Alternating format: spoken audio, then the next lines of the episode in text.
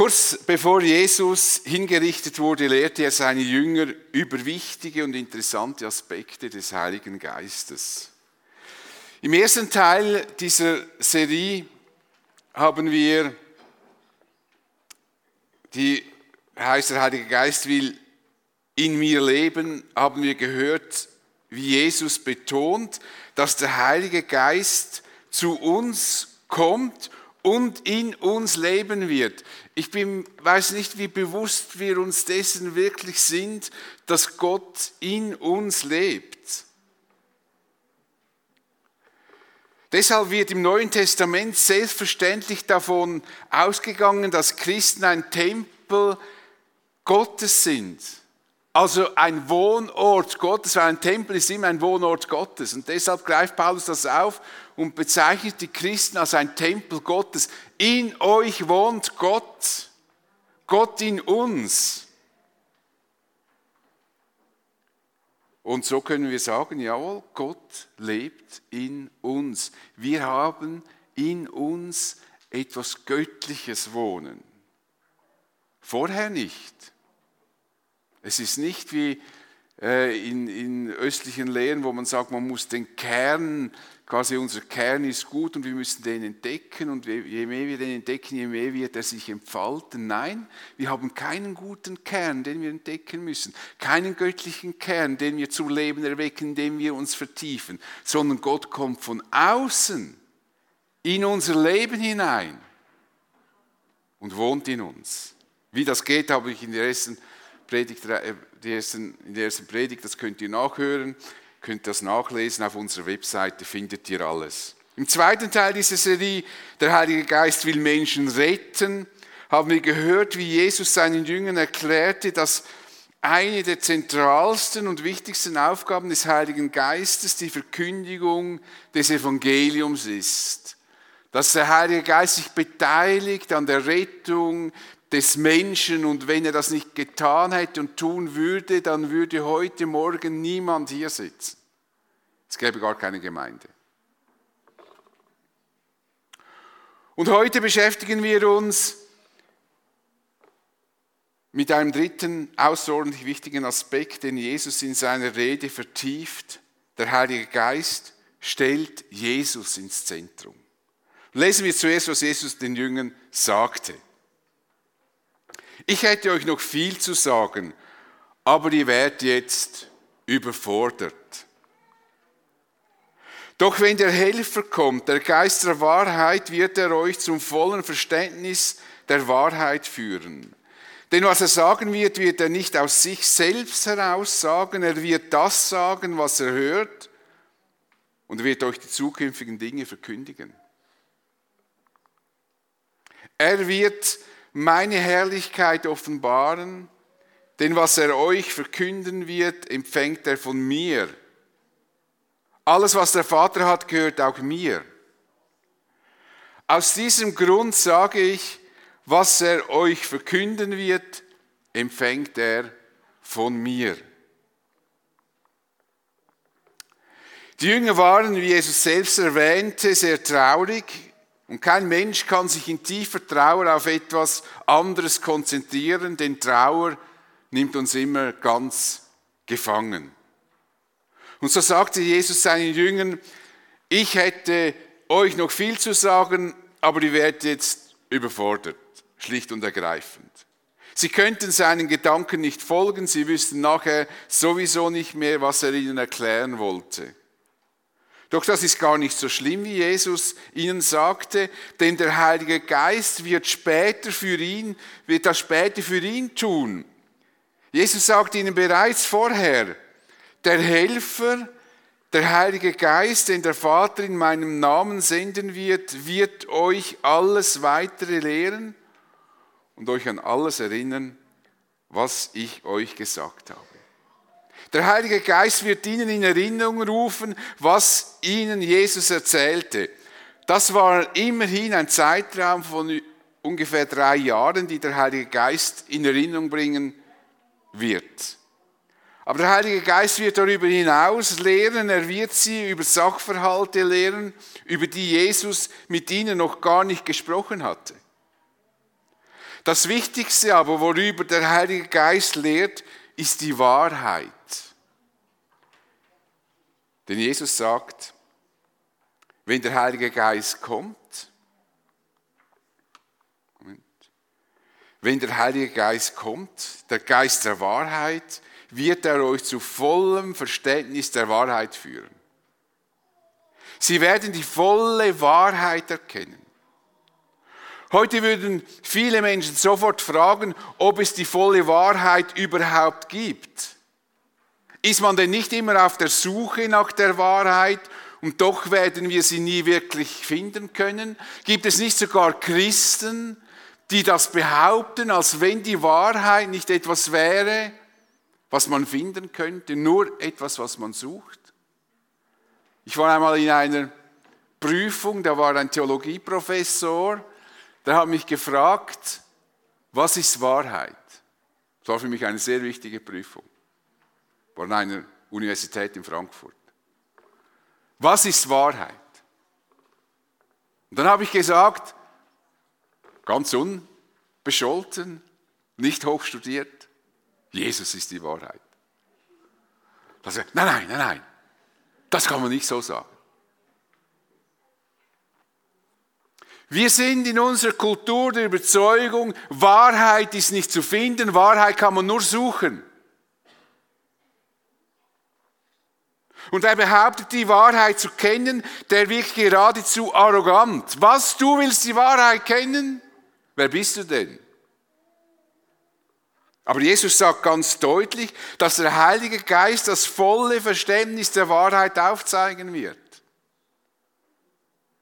Und er wird die Jünger noch mehr lehren, wie Jesus sagte, er wird euch die zukünftigen Dinge verkündigen. Der Heilige Geist wird aufzeigen, was in Zukunft geschehen wird. Er wird das vertiefen, was Jesus über die Zukunft den Jüngern bereits gesagt hatte. Und vielleicht ist euch aufgefallen, dass ich betone, dass Jesus zu seinen Jüngern sprach. Leider neigen viele Christen dazu, solche Aussagen zu schnell, unreflektiert auf sich selber zu beziehen. Das kommt daher, dass viele von uns gelehrt wurden, wir sollen stille Zeit machen, in der Bibel einen Text lesen und die erste Frage, die wir stellen sollen, ist, was will mir Gott heute sagen? Ehrlich gesagt finde ich das komplett falsch. Die erste Frage, wenn ich einen Bibeltext lese, ist, was steht eigentlich da? Und zu wem wird das gesagt, was hier gesagt ist? Und dann, wenn ich das herausgefunden habe, stelle ich die Frage, und was heißt das für mich heute? Für das muss ich nicht Theologie studiert haben. Für das muss ich einfach ganz normal mit Texten umgehen, wie man Texten umgeht. Wenn wir immer alles sofort auf uns beziehen, wie wenn Gott mir das jetzt direkt sagt und nicht den Jüngern, dann stehen wir in der Gefahr, dass wir zu falschen Schlussfolgerungen kommen und das Verrückteste ist, dass wir am Schluss an Gott falsche Erwartungen haben und über Gott enttäuscht sind, weil er offensichtlich sein Wort nicht hält, das gar nicht sein Wort ist, sondern es nur unsere Interpretation ist. Und deshalb ist es wichtig, dass wir uns disziplinieren mit biblischen Texten, dass wir sie respektieren und mal fragen, was wird da überhaupt gesagt? Und zu wem wird was gesagt und warum? Und was hat das allenfalls mit mir zu tun? Und wenn du Morgen einmal die Bibel gelesen hast und du nimmst aus diesem Text nichts für deinen aktuellen Tag mit, das ist keine Katastrophe. Weil dein Glaube ein größeres Fundament haben sollte, als einfach nur am Morgen eine Tagesration zu erhalten, die dann am Abend verbraucht ist. So,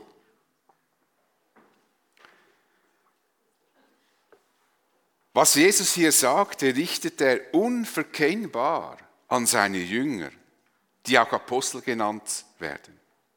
Es ist nämlich gar nicht möglich, dass der Heilige Geist uns in Erinnerung ruft, was Jesus seinen Jüngern gesagt hatte. Jesus sagt, ich, der Heilige Geist, wird das euch in Erinnerung rufen, was ich euch gesagt habe. Aber Jesus hat uns ja gar nichts gesagt. Versteht ihr? Er hat das den Jüngern gesagt. Und das wird er ihnen in Erinnerung rufen. Wir waren damals nicht mit Jesus unterwegs. Die Jünger von Jesus haben bis heute eine Sonderstellung. Sie haben als Apostel besondere Autorität. Das wird schon in der ersten Gemeinde in Jerusalem erkennbar. Denn damals waren die Christen nicht der Meinung, dass jeder Gläubige diese grundlegenden Eingebungen des Heiligen Geistes bekommt. Deshalb hörten sie auf die Apostel und so berichtet Lukas über die ersten Christen in Jerusalem Folgendes. Sie blieben aber beständig in der Lehre der Apostel. In der Lehre der Apostel. Es heißt hier erstaunlicherweise nicht, dass sie im Heiligen Geist geblieben seien, obwohl sie den Heiligen Geist hatten sondern sie blieben in der Lehre der Apostel.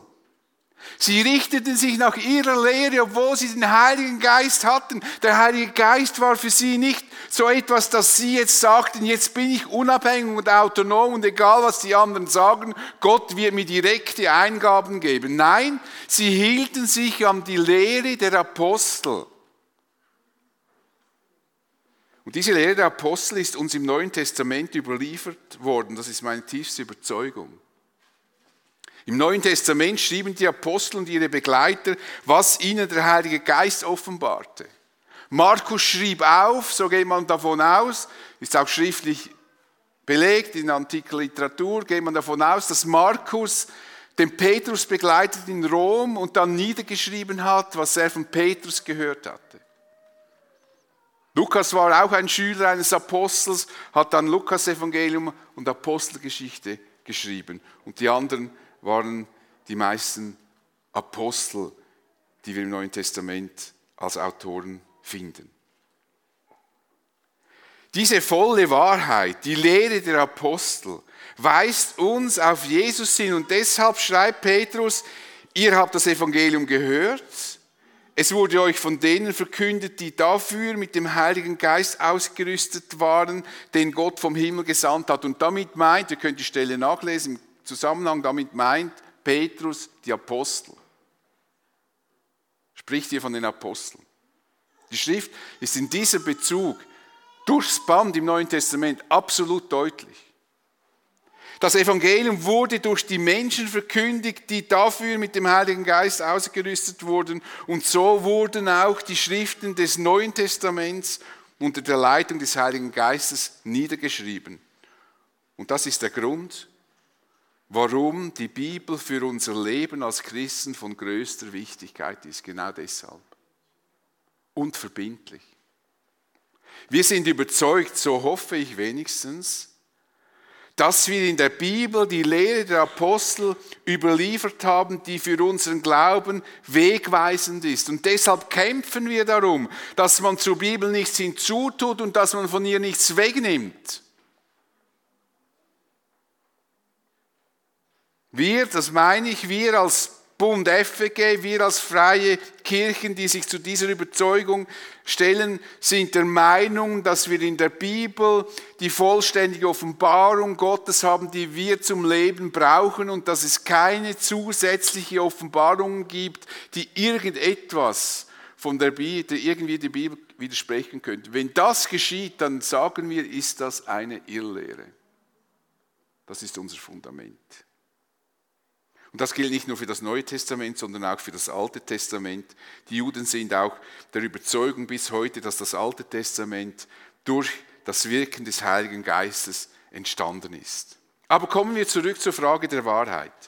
Warum sind diese Offenbarungen wahr? Jesus sagte, wenn der Helfer kommt, der Geist der Wahrheit, wird er euch zum vollen Verständnis der Wahrheit führen.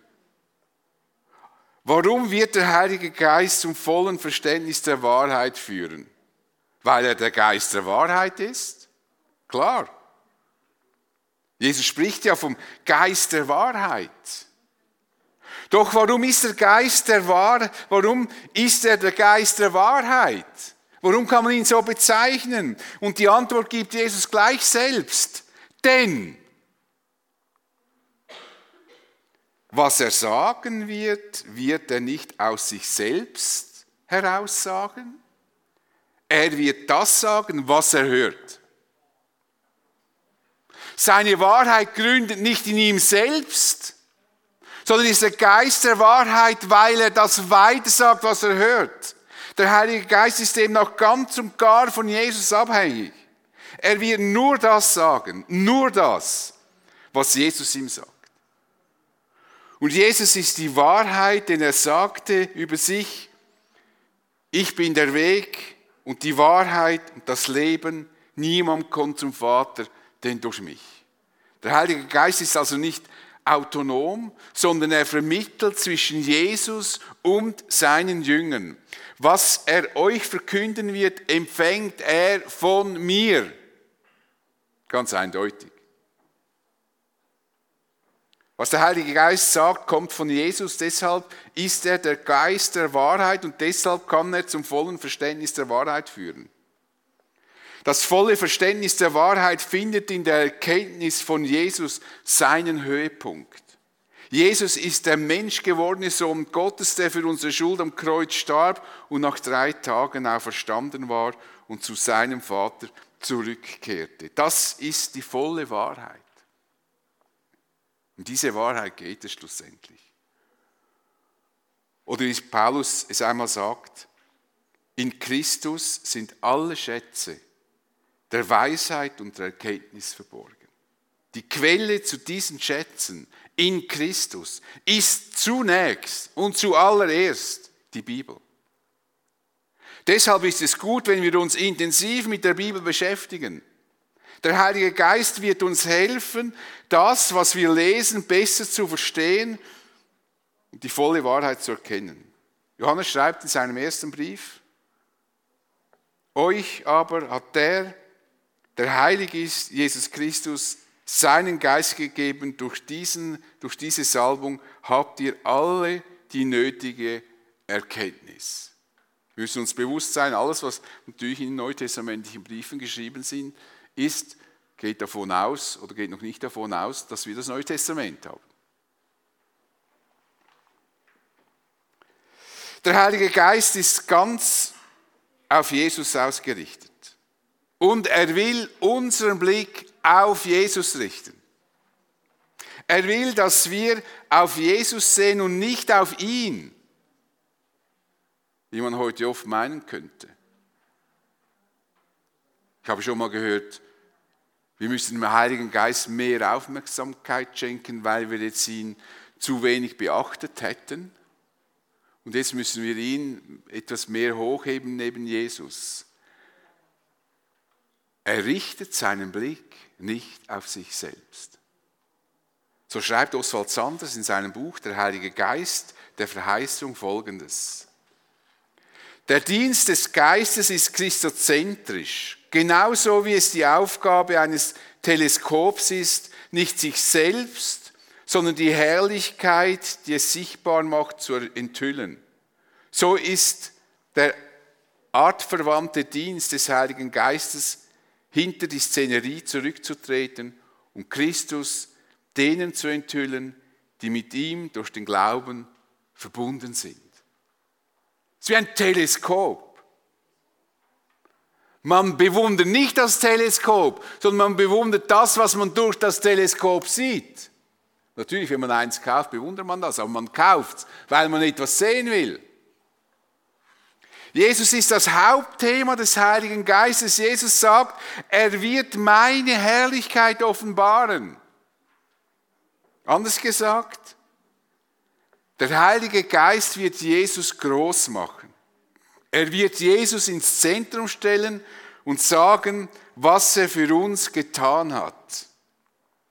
Er wird den Menschen die Augen öffnen für die Sünde, für die Gerechtigkeit und für das Gericht. Bei diesen drei Punkten geht es immer um Jesus. Sein Opfer am Kreuz, seine Auferstehung und Himmelfahrt. Nur so, also in Bezug auf Jesus, kann man die Sünde, Gerechtigkeit und Gericht verstehen. Es versteht sich von selbst, dass der Heilige Geist nie Anbetung für sich fordern wird, sondern vielmehr unterstützt er uns im Gebet, wie Paulus schreibt, der Geist Gottes tritt mit Flehen und Seufzen für uns ein. Er bringt das zum Ausdruck, was wir mit unseren Worten nicht sagen können. Auf diese Weise kommt er uns in unserer Schwachheit zu Hilfe, weil wir ja gar nicht wissen, wie wir beten sollen, um richtig zu beten. Der Heilige Geist wird die Aufmerksamkeit nie auf sich selbst lenken, denn das ist nicht seine Aufgabe. Der Heilige Geist wird die Aufmerksamkeit immer, immer auf Jesus lenken. Er wird auch nicht eigenständig lehren, sondern er wird nur das weitergeben, was er von Jesus hört.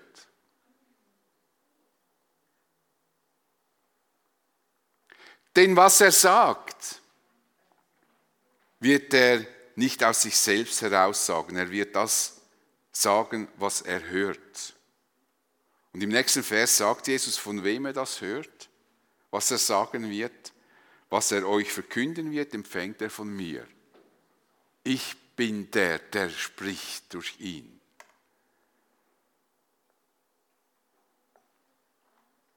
Der Heilige Geist ist also das Sprachrohr von Jesus.